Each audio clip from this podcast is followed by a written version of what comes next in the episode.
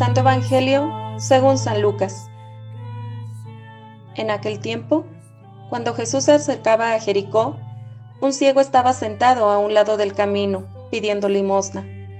Al oír que pasaba gente, preguntó qué era aquello, y le explicaron que era Jesús el Nazareno, que iba de camino. Entonces él comenzó a gritar, Jesús, hijo de David, ten compasión de mí. Los que iban adelante lo regañaban para que se callara, pero él se puso a gritar más fuerte, Hijo de David, ten compasión de mí. Entonces Jesús se detuvo y mandó que se lo trajeran. Cuando estuvo cerca, le preguntó, ¿qué quieres que haga por ti? Él le contestó, Señor, que vea. Jesús le dijo, recobra la vista, tu fe te ha curado.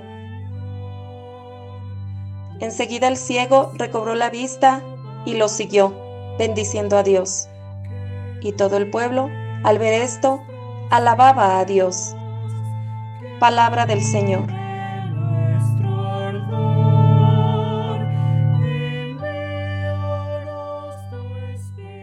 Amados hermanos, los saludo con gran alegría, deseando que la paz y la gracia de nuestro Señor Jesucristo habite en sus corazones. En el texto del Evangelio que acabamos de escuchar, contemplamos a Jesús viajando ya a Jerusalén para que se cumpla todo lo que escribieron los profetas sobre el Hijo del Hombre, anunciando también su resurrección al tercer día. Los discípulos al escucharle hablar de esta manera no comprendieron a lo que se refería, pero aún así en medio de sentimientos encontrados en su corazón humano, él no se detiene.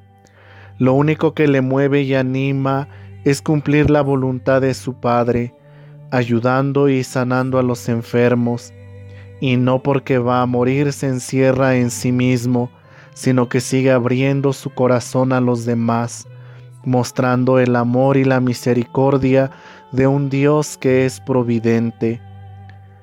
Es en este contexto en donde Jesús, acercándose a Jericó, va a obrar en nombre del amor, devolviéndole la vista a un ciego que estaba sentado junto al camino pidiendo limosna. Hay realidades muy claras en la vida de este hombre.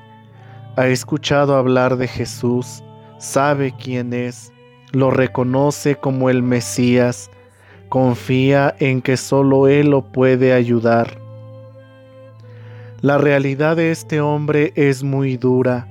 No sabemos los motivos del por qué no ve ni desde cuándo padece este mal. Al ser ciego no puede valerse por sí mismo.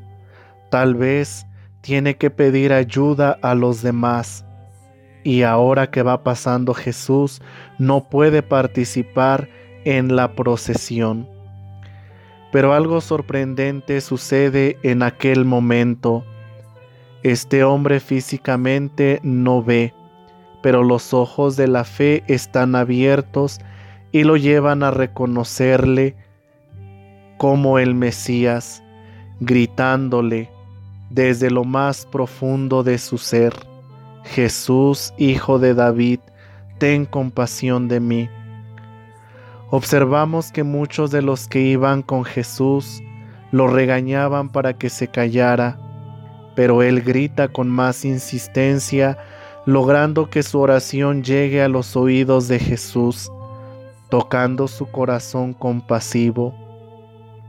Tanta era su fe y las ganas de encontrarse con aquel que es la luz misma, y la luz misma se acerca a él y le pregunta, ¿qué quieres que haga por ti? Que vea, a lo que Jesús va a responder, recobre la vista, tu fe te ha curado y vemos como en ese momento todos los que estaban observando dieron gloria a Dios. Hoy tenemos la misión de mirar a nuestro alrededor y que cada uno se dé cuenta que muchos de nosotros andamos ciegos. Queremos felicidad, armonía, paz, tranquilidad, pero no hacemos nada para que se haga realidad Jesús siempre va caminando y en su camino encuentra muchos ciegos perdidos en su egoísmo, en sus vicios, en odios y rencores. Él quiere actuar pero no lo dejamos. Somos como aquellos que aparentemente vamos, pero somos un obstáculo que grita cállate y no dejamos que muchos de nuestros hermanos lleguen a Él y a Él no lo dejamos obrar porque nos hace falta fe. Queremos que el mundo se transforme y quienes no se dejan transformar somos nosotros mismos. Hoy tenemos la invitación de creer más. Tenemos que aprender a caminar por el camino del servicio. Hay mucha gente que grita justicia, enfermos que piden consuelo, migrantes que piden caridad, familias que piden paz, jóvenes que piden felicidad, mendigos que piden refugio.